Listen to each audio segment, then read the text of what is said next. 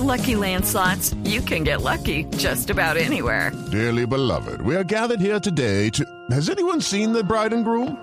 Sorry, sorry, we're here. We were getting lucky in the limo and we lost track of time. No, Lucky Land Casino, with cash prizes that add up quicker than a guest registry. In that case, I pronounce you lucky. Play for free at LuckyLandSlots.com. Daily bonuses are waiting. No purchase necessary. Void where prohibited by law. 18 plus. Terms and conditions apply. See website for details. Don Eduardo Valareso es el abogado del Chapo Guzmán, está en Nueva York, nos atiende en este momento. Abogado, licenciado Valareso, buenos días.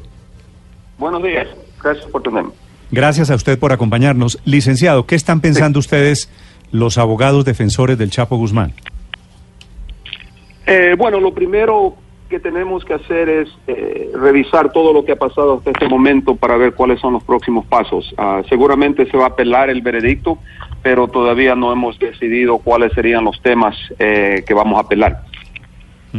Lo encontraron culpable de los 10 cargos. Falta la sentencia, pero obviamente, seguramente le van a aplicar la máxima, usted lo sabe. ¿Cuánto podría ser la condena más alta que recibe el Chapo Guz- Guzmán, abogado? Bueno, primero de todo, Joaquín estaba muy consciente de lo que enfrentaba y eh, esperaba estar preparado para cualquier cosa.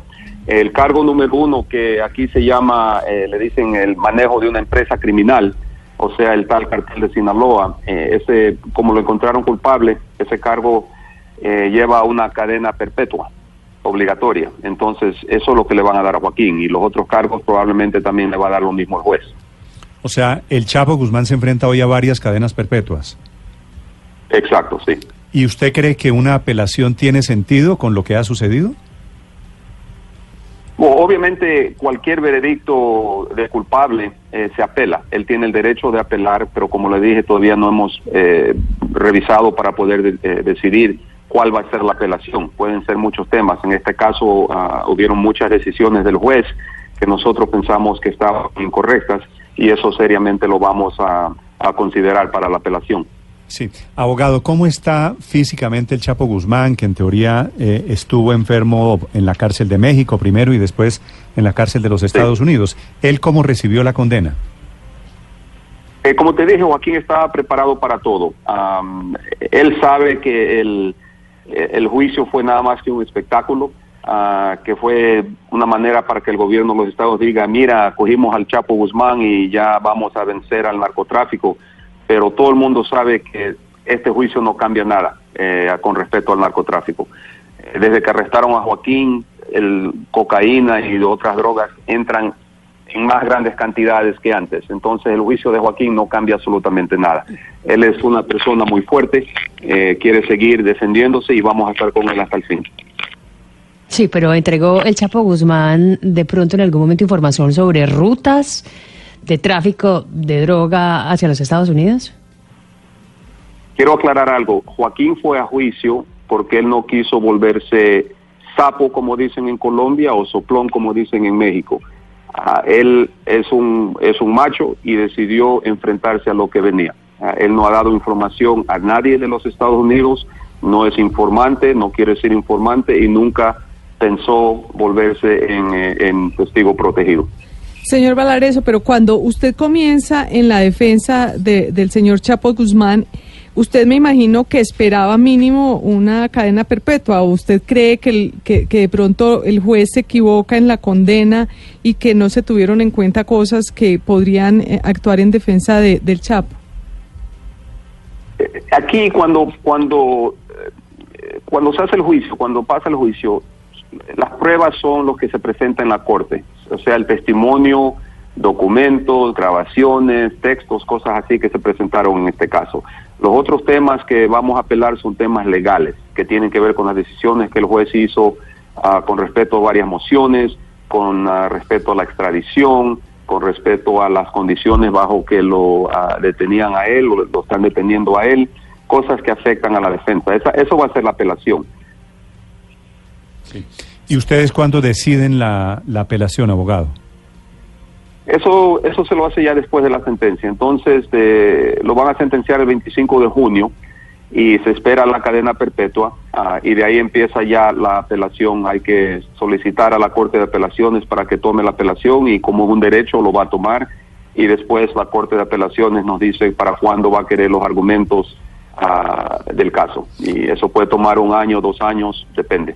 ¿Ustedes defendieron, abogado Valareso, que el Chapo Guzmán no es narcotraficante? No, nosotros, nosotros nunca decimos que él no era narcotraficante.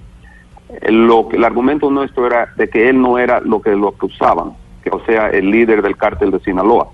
Todo el mundo sabe quién es el líder del cártel de Sinaloa, menos quizás los del jurado, porque nos prohibieron presentar ciertas pruebas que pensamos que no iban a ayudar a, a probar eso. El cartel de Sinaloa, a- aunque ustedes dicen que él no es el jefe, ¿tenía vínculos con la mafia, con el narcotráfico en Colombia? Obviamente, eh, la, la cocaína viene desde Colombia y, y hasta que llega a los Estados Unidos y otros países. Entonces, obviamente, tiene vínculos con Colombia. eh, y declararon varios colombianos, incluso Chupeta, ah, los Fuentes. Lo sé. Eh, entonces, claro, De esos, de esos vínculos con el narcotráfico colombiano, ¿cuáles reconoció él o admiten ustedes como sus abogados? como le digo, eh, primero de todo, Joaquín no admitió nada, porque él no declaró ni, ni, ni, ni se volvió testigo. Ah, eh, aquí en el sistema americano es la fiscalía que tiene que probar que la persona es culpable, la persona no tiene que probarse no culpable. Entonces él no tenía ninguna obligación de presentar pruebas, ni declarar, ni decir nada. Él tiene un derecho a guardar su silencio y eso hizo. Eh, señor eh, abogado, ustedes cuando eh, durante el juicio intentaron desacreditar a Chupeta, que es uno, Sí. un colombiano que, que dio mucho testimonio en contra del Chapo. ¿Por qué lo intentaron desacreditar? ¿Qué cosas habría dicho eh, Chupeta que no son ciertas? Mire, yo tuve otro caso anteriormente con otro mexicano y Chupeta iba a venir a decir que la- la- las, los cargamentos que, le, que ahora le ponía Joaquín le iba a poner a la otra persona. Entonces sabíamos que no lo que él decía no era completamente verdad. Esa persona, Chupeta, es un asesino, es un, eh, eh, una persona que ha cometido cosas horribles Entonces, ¿cómo el gobierno de los Estados Unidos va a ponerlo aquí a decir que es una persona honesta, una persona que está diciendo la verdad, cuando a él le van a dar menos de 30 años de, cárcel? Todos los testigos que vinieron a declarar contra Joaquín vinieron a rebajar su sentencia, eso es absolutamente claro. Todos ellos. Ellos nunca ni habían servido ni un día en la cárcel por los delitos que cometieron. Y la mayoría van a salir en 10 años. ¿Y por qué? Porque declararon contra Joaquín. Entonces el sistema de, de- de la tal justicia aquí en los Estados Unidos es muy corrupta porque el gobierno puede comprar y vender eh, la libertad de testigos en cambio de su testimonio. Sí. Abogado, el otro colombiano que apareció es un hombre que chuzaba las grabaciones de, del Chapo Guzmán, también colombiano. Sí. Ese testimonio, ese testimonio de una especie de, de hacker, de, de espía, eh, que inclusive chuzó conversaciones íntimas del Chapo Guzmán, eh, ¿fue determinante a la hora de la condena, usted cree? Cre- Creo que obviamente el, el- el jurado tomó eso en cuenta, pero le digo una cosa, nunca el gobierno probó de que las grabaciones eran Joaquín. ¿Ok? El testimonio de- de- del, del hacker que dice, uno que le llaman Christian, Sí. Él dijo que él había hecho estas cosas para Joaquín Guzmán, pero no había ninguna corroboración. No había prueba de que él trabajó con Joaquín. Posiblemente trabajó con el, eh, con el Mayo Zambada, que es el, el líder del cartel de Sinaloa.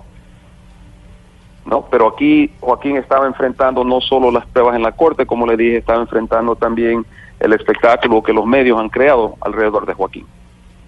Sí. Y los testimonios a otros colombianos que surgieron durante el juicio al Chapo, porque no fueron solo colombianos acusando, sino también colombianos acusados. ¿De eso se deriva alguna investigación posterior ahora en, en Nueva York, en la misma corte? Bueno, eso tendría que decidir la fiscalía. Ah, se mencionaron a varios colombianos, eh, pero el, el, ah, se enfocó el caso en, en México, no tanto en Colombia. Es el abogado del Chapo Guzmán desde Nueva York, don Eduardo Valareso, esta mañana en Blue Radios, 17 minutos en Colombia. Abogado, gracias por acompañarnos. Muchísimas gracias. Blue Radio.